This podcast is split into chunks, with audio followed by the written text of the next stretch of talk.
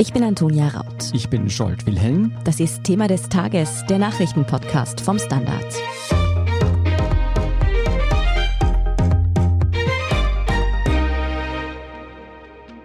Die heutige Bundestagswahl in Deutschland läutet das Ende der Ära Merkel ein und der erwartete Wahlkrimi ist Realität geworden und dürfte sich auch noch in die Länge ziehen. Der SPD-Kanzlerkandidat Olaf Scholz und sein Konkurrent Armin Laschet von den Unionsparteien CDU und CSU liegen mit je 25 Prozent der Stimmen quasi gleich auf. Die Grünen kommen laut Hochrechnungen auf fast 15 Prozent, ein Rekordergebnis, das allerdings hinter den selbstgesteckten Zielen liegt. Die FDP darf sich mit über 11 Prozent ebenfalls über einen Stimmenzuwachs freuen. Weniger zu feiern gibt es dagegen bei der AfD. Sie kommt ebenfalls auf 11 Prozent und verliert damit Prozentpunkte. Die Linke hat mit rund 5 Prozent ebenfalls Stimmen verloren, sollte allerdings den Einzug in den Bundestag schaffen und das wurde durchaus als Zitterpartie gehandelt. Wie überraschend das Wahlergebnis laut dieser ersten Hochrechnungen ist und wieso in diesem inhaltsleeren Wahlkampf womöglich persönliche Fehltritte wahlentscheidend gewesen sein dürften, darüber sprechen wir mit Petra Stoiber. Sie ist stellvertretende Chefredakteurin vom Standard. Petra, wir haben es vorweggenommen, es ist immer noch ein Kopf-an-Kopf-Rennen zwischen Union und SPD. Die SPD hat derzeit allerdings die Nase vorn. Reicht das aus, dass Olaf Scholz Kanzler wird? Das reicht mit Sicherheit nicht, denn die Entscheidung wird in den Koalitionsverhandlungen getroffen.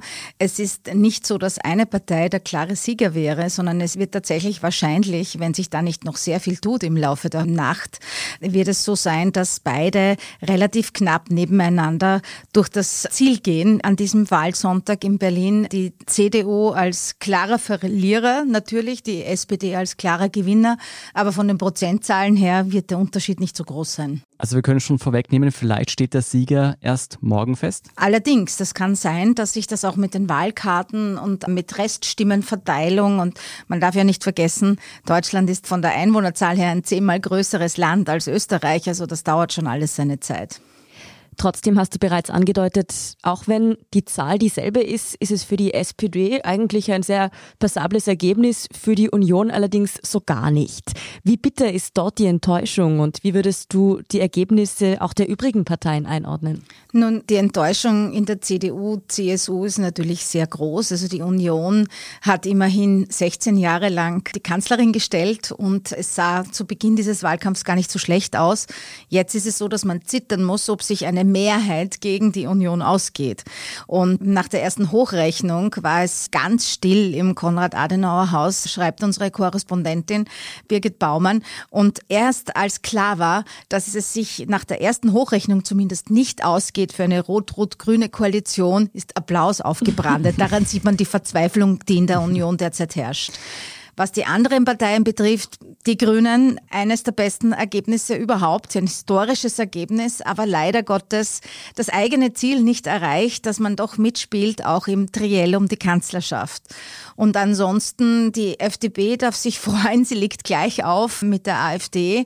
Und ja, die Linke, wie immer ein Ergebnis, das äh, stabil ist, das sie im Bundestag behält. Also die einzige Überraschung ist eigentlich die an der Spitze. Und wie sehr hat sich überrascht, dass die AfD so schlecht abgeschnitten hat? Das hat mich insofern nicht überrascht, als es von den Prognosen her an sich erwartbar war. Die AfD hat sich schon sehr stark entzaubert und es ist schon so, dass dieses Duell ganz an der Spitze offensichtlich hier auch Kräfte gebunden hat, dass viele vielleicht auch enttäuscht sind von der AfD, nicht wollen, dass sie so aggressiv und radikal agiert, wie sie tut. Also insofern ist es sozusagen ein Zeichen der Vernunft, wie die AfD derzeit abgeschnitten gelitten zu haben scheint. Schauen wir noch ein bisschen auf die Themen, die in dieser Wahl vordergründig waren. Womit konnten denn die Gewinner überzeugen? Naja, Olaf Scholz hat einfach keine Fehler gemacht, sagen wir mal so. Und wenn man sich anschaut, auf der anderen Seite, es standen Fehler gegen keine Fehler. es war ein relativ themenarmer Wahlkampf, das muss man sagen. Also es hat jetzt im Unterschied zum Beispiel zur Oberösterreich-Wahl, war jetzt irgendwie dieses Corona-Thema nicht so ein Streitthema. Aber es war sozusagen ein Wahlkampf, wo alle immer sehr genau hingeschaut haben, wie tun die Spitzenkandidaten. Und während zum Beispiel Olaf Scholz einfach sozusagen seinen norddeutschen, er ist ja Hamburger, seinen norddeutschen nüchternen Stil weitergeführt hat und sich nicht aus der Ruhe bringen ließ, war so, dass Armin Laschet Eigenfehler gemacht hat. Beim Hochwasser hat er gelacht. dann waren ein paar Hoppalas, die einfach nicht gut waren und wo es immer weiter runtergegangen ist. Und auch bei Annalena Baerbock muss man sagen, das waren Eigenfehler. Sie hat ihren Lebenslauf ein bisschen geschönt offensichtlich. Sie musste zugeben, dass sie mit ihrem Buch, das sie schnell noch geschrieben hatte, ein bisschen abgeschrieben hat, ohne Quellen zu nennen. Nebentätigkeiten hat sie zu spät gemeldet und so weiter und so fort. Also wäre das nicht gewesen, hätte die Wahl vielleicht auch für die Grünen anders ausgehen können.